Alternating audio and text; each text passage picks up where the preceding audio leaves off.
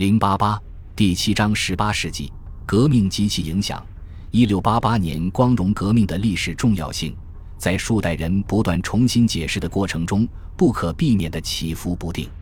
在二十世纪，这场革命尤其不被人重视，甚至在现代历史学术的要求下，其意义可能有完全消失的危险。麦考利和维多利亚时代的辉格党人所钟爱的自由主义和民主精神的决定性胜利，已经萎缩成自私的专制政治的保守反应。特别是与现代革命相比，它似乎更像是宫廷政变，而不是社会或政治权力的真正转变。这种印象得以加强，或许是因为其具备当时最值得信赖的特征之一——相对没有那么暴力。然而，这方面可能言过其实了。在苏格兰，对被废国王的支持者不得不通过武力来镇压，这一过程于1689年完成。在爱尔兰。完全是一场浴血之战，这在爱尔兰神话和记忆中仍然占有突出位置。当伦敦德里的围困被解除，詹姆士二世在伯恩战役中被彻底击败时，阿尔斯特的新教徒们当然认为他们的救赎是光荣的，但他们几乎没有想到没有不流血的胜利。在英格兰，人们很容易认为情况也是这样的。前保皇党尼古拉斯·埃斯特兰奇证实，仅仅因为偶然。因为詹姆士二世的朋友们没有章法，尤其是国王本人出人意料的未在自己的王权范围内提高王权标准，才避免了如同十七世纪中叶那么严重的内战。然而，令埃斯特兰奇感到宽慰的是，他的家人在斯图亚特王朝的事业中免遭进一步的牺牲。这或许让我们了解到，在革命过程中，英格兰相对比较平静。从1689年1月在伦敦举行的议会辩论开始，随后的几个世纪一直存在着一种明显的妥协感，极有必要从边缘后退一步。该会议通过简单的通过一项法案的权宜之计转变为议会尽可能遵循1660年复辟时使用的程序形式，显示了一种可以理解的愿望，即把表面上非法的事物变成合法的。在实质问题上。优先事项显然是找到一个共同的核心协议，而不是测试任何一方提供的更极端的解决方案。奥兰治的威廉成为国王，王后是玛丽。由丹比领导的托利党更喜欢玛丽作为唯一的君主，或者以詹姆士二世的名义实行某种形式的摄政统治。但新教徒的救世主只接受王冠。尽管如此。人们还是尽一切努力隐瞒正在做的事情的革命性质。虽然詹姆士的所谓非法行为，特别是他对常备军的依赖以及他对分配和暂停权力的依赖遭到正式谴责，但是权力法案却竭尽全力假装被废的国王实际上已退位，让被遗弃的王国别无选择，只能寻求奥兰治家族的保护。尽管出现这种情况令人难以置信。但足以获得统治阶级中大多数人的同意。不可避免的存在例外情况，由坎特伯雷大主教桑克罗夫特领导的一些教士，以及在七主教案件中协助推翻詹姆士二世的两位主教，拒绝宣读大会拟定的措辞谨慎的誓言。其他人，比如诺丁汉的保守党，1681年至1687年，政府反对派的资深拥护者们。则努力与一个合法的国王的概念做斗争，在议会中国王被视作不一定合法的实际存在，但毕竟这不是上帝的任命。然而，议会君主制被实质性的接受了，这一成就的深刻意义被掩盖，不仅是为了有意识的试图避免1689年的教条式处方，而且它的意义也被随之而来的长期痛苦所淡化。被动的服从和不抵抗。仍然是有影响力的理念，一些精心构建的论点支持这种理念。这种论点强调1688年的新教之风乃天意，同时也强调每个公民与任何形式的政权合作，而不是服从无政府状态的责任。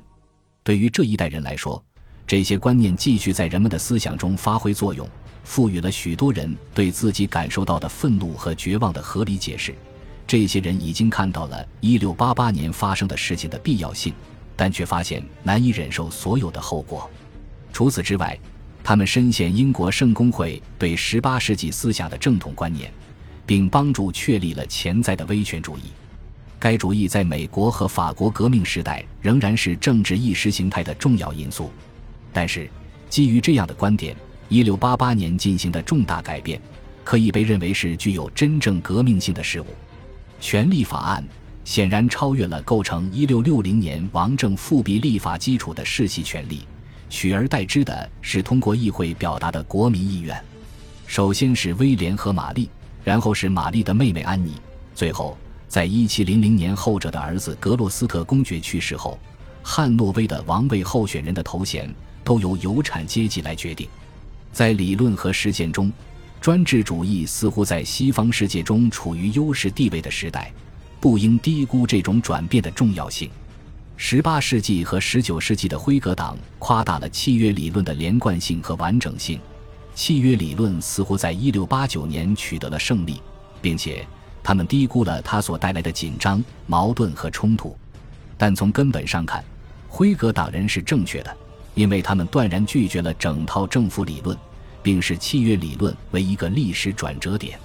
君主制的地位。很大程度上是一六八八年革命者有意识的关注点，他们中的许多人是否预见到他们的行为对英格兰与外国势力关系的影响是值得怀疑的。事实上，在这方面，革命的重要性是无可否认的。在一六八八年之前，相继的统治者的政策主要是亲法国人和反荷兰人；一六八八年之后，法国差不多成了一个永久的敌人。在争夺海外势力时，双方成了永久的对手，冲突的规模也达到新高。九年战争和西班牙王位继承战争使英国既卷入大陆战争，又卷入殖民战争。自从伊丽莎白时代与西班牙的战争以来，英国一直没有参加过这两类战争，并且这些战争在技术和战略上的复杂性大幅提升。英国人在这种意想不到的，甚至是不可预测的后果中，受到各种考虑的影响。在大战略方面，优先考虑的是打击路易十四在低地国家的扩张主义政策，并防止建立一个由西班牙和法国组成的强大的新波旁帝国。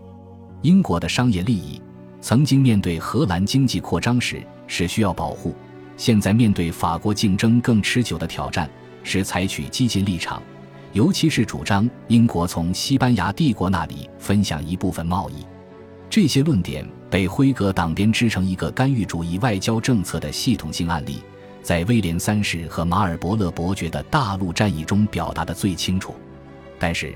如果不是因为王朝问题，这些考虑因素并不会导致许多英国人拥护这些年来的巨额资金支出和资源耗费。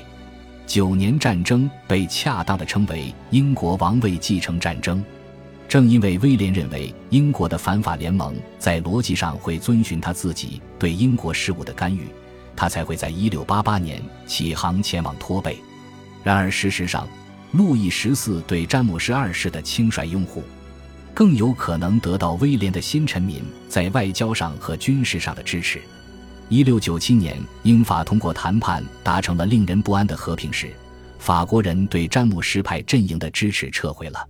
但四年后，西班牙王位继承处于危险之中，欧洲再次处于战争边缘。这次又支持路易对斯图亚特王朝，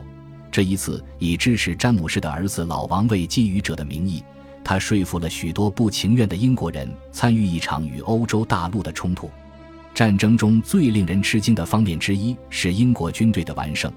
特别是在马尔伯勒领导之下的西班牙王位继承战争。至少在现在，不仅是信奉新教的国王的继承问题得到了有效保障，更引人注目的是，一个被广泛认为仅仅是法国养老金领取者的国家，在短时间内获得的新声誉。马尔伯勒在布伦海姆和拉米利斯的胜利。还有鲁克在直布罗陀的胜利，斯坦霍普在米诺卡的胜利，将英国确立为大陆政治的主要力量，也是地中海的重要力量，同时也是法国海外的有力竞争对手。战争的后期阶段，军事胜利似乎使军费开支在国家支出中的比例减少了。虽然在布伦海姆战役时期取得了令人眼花缭乱的胜利，英国还是打消了膨胀的野心。但是1713年在乌特勒支签订和平条约时，彰显了胜利的重要影响力，甚至创造了法国外交史学家所谓的“欧洲英国霸权”的印象。战争对国内也造成重大影响。在和平时期，财政支出每年二百万英镑就被认为过多，而战争的费用达到近一点五亿英镑。这笔巨额支出需要相应提高税收，并带来广泛的政治影响。但回想起来，更有意思的是，财政支出的十三都是通过借款来实现的，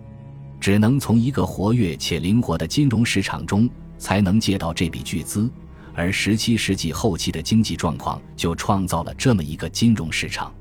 虽然土地价值受到农业经济衰退的严重影响，但贸易在十七世纪八十年代已经大幅增长，而且所释放的投资盈余多年来一直在冲击经济。一个革命后的政府急需现金，并准备抵押未出生的几代纳税人的收入，以能够提供有竞争力的利率，并提供有希望的投资可能性。一批金融家的倡议，最终促成英格兰银行于1694年成立。他们原则上并未做开天辟地的新事，只要战争爆发，各国政府就不得不依赖来自商界的贷款。新事物就是政治基础设施，这是这一时期特别沉重的借贷所必须的。新政权的信誉是建立在议会头衔的基础之上，如果没有明确认识到有产阶级最终会买单。那么，这个政权的信誉可以忽略不计。如果没有认识到政权必须与这些阶级及其代表密切合作，那么就不存在这样的理解。国债及其所需要的一切，都是建立在这个把非法王朝、金融界和纳税公众联系在一起的重要纽带之上的。恭喜你又听完三集，欢迎点赞、留言、关注主播。主页有更多精彩内容。